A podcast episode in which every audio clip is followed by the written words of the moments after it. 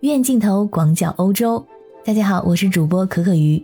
在兔年的第一期节目里，先给大家拜个年，祝大家兔年大吉。最近大家都在热热闹闹的过新年，你可能读过这样一个报道啊，那就是在遥远的德国，有一个小镇上的居民称自己是中国人，并且快快乐乐的过春节的故事。有篇报道写的是晴文并茂，我给大家稍微读一下。德国有一个名叫迪特福特的美丽小镇，这里有史料记载的历史已近千年。小镇上的六千多位居民，从孩子到大人都是白皮肤、高鼻梁的欧洲人，然而他们却称自己是中国人，说自己的小镇是中国人的王国，甚至还把中文确定为小镇的官方语言之一。每年的中国农历春节，这里都会举行中国狂欢节，气氛比我们的春节还热闹。是不是读完之后觉得特别的骄傲和自豪？觉得这个文化输出真的是太成功了？先别着急，因为这确实是挺反常的。那德国人在德国为什么非要过中国春节呢？在我查了一些相关的德语资料之后，我的结论是，他们过的并不是中国的春节，依然是天主教的狂欢节，不过是带着中国元素的中国狂欢节。这个狂欢节，足足有一个星期。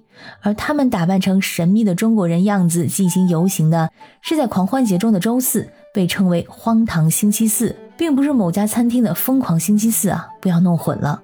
在这里也简单的介绍一下狂欢节，这个狂欢节的时间和复活节的时间也有很大的关系。复活节在基督教是一个非常重要的节日，是为了纪念耶稣基督于公元三十三年被钉死之后第三天复活的事迹，象征着重生与希望。它的时间并不像圣诞节那样每年固定在十二月二十五日，而是在三月二十二日和四月二十五日之间变化。每年过春分月圆之后的第一个星期天就是复活节，就是每年三月二十一号以后出现月圆的第一个星期日。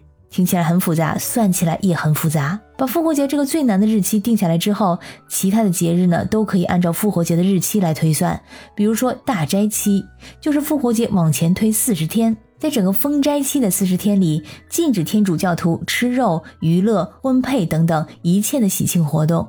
所以，为了度过这个封斋期，在之前呢，人们就要抓紧时间大肆的享乐。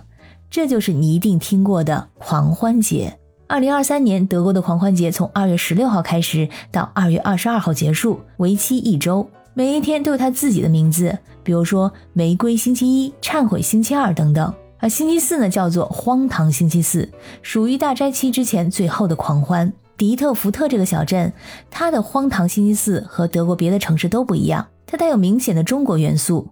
小镇上的人在这一天放鞭炮、跳龙舞、穿唐装。有一位被选出来的市民扮演皇帝进行游行，一直热闹到凌晨。结束的时候，并不是吃中餐，而是在当地餐厅吃一顿飞鱼晚餐。这听起来啊，就跟唐人街的庆祝完全不同。迪特福特的中国狂欢节基本上没有华人参加，都是由清一色的不会说汉语的当地人他们自己组织的。之所以有这种流传的说法，说他们过的是中国的春节，那是因为在二零一八年这个星期四游行遇上了中国的大年三十儿，时间上恰好碰到一起了。但比如说今年这个狂欢节的游行时间呢，就是二月十六号，这就跟中国的春节时间相差甚远。在疫情之前，这个中国狂欢节十分著名，也是当地的特色之一。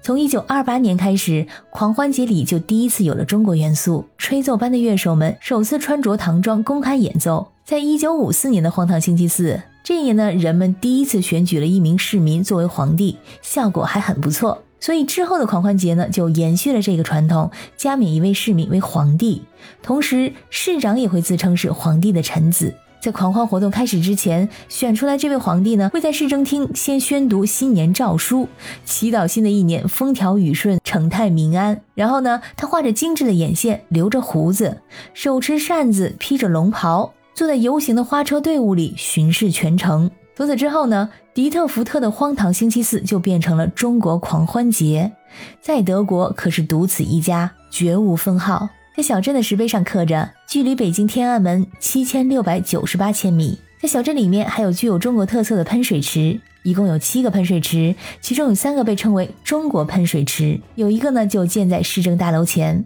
在迪特福特的官方网站上写道：“这说明迪特福特人不仅认可了中国人这一头衔，他们还为此骄傲。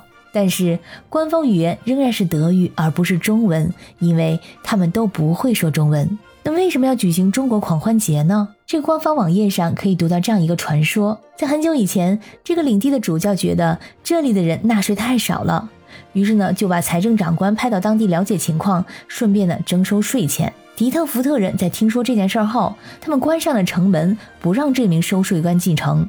而收税官就向主教告状，说这迪特福特人像中国人躲在长城后面一样，完全不理睬这位主教派来的税官。当然，这只是传说，并不是历史考证。由于疫情的原因，有两年的时间并没有进行中国狂欢节。但是在今年二零二三年，又重振旗鼓，卷土重来。狂欢节和圣诞节又不一样，圣诞节呢并不在街上庆祝，而是在家里和亲朋好友度过，更具有私人性和家庭性。但是狂欢节则把表达的场地呢从家庭搬到了公共场所，是一场社会的活动。迪特福特的中国狂欢节同样也是小镇的一张文化旅游名片，是吸引游客的一种方法。在狂欢节期间，只有六千多人的小镇会吸引来两到三万的游客。德国的狂欢节内卷非常严重，这一招可以说是全国没有竞争对手，出奇制胜。感谢你收听本期的鱼眼镜头，我是主播可可鱼，我们下期再见。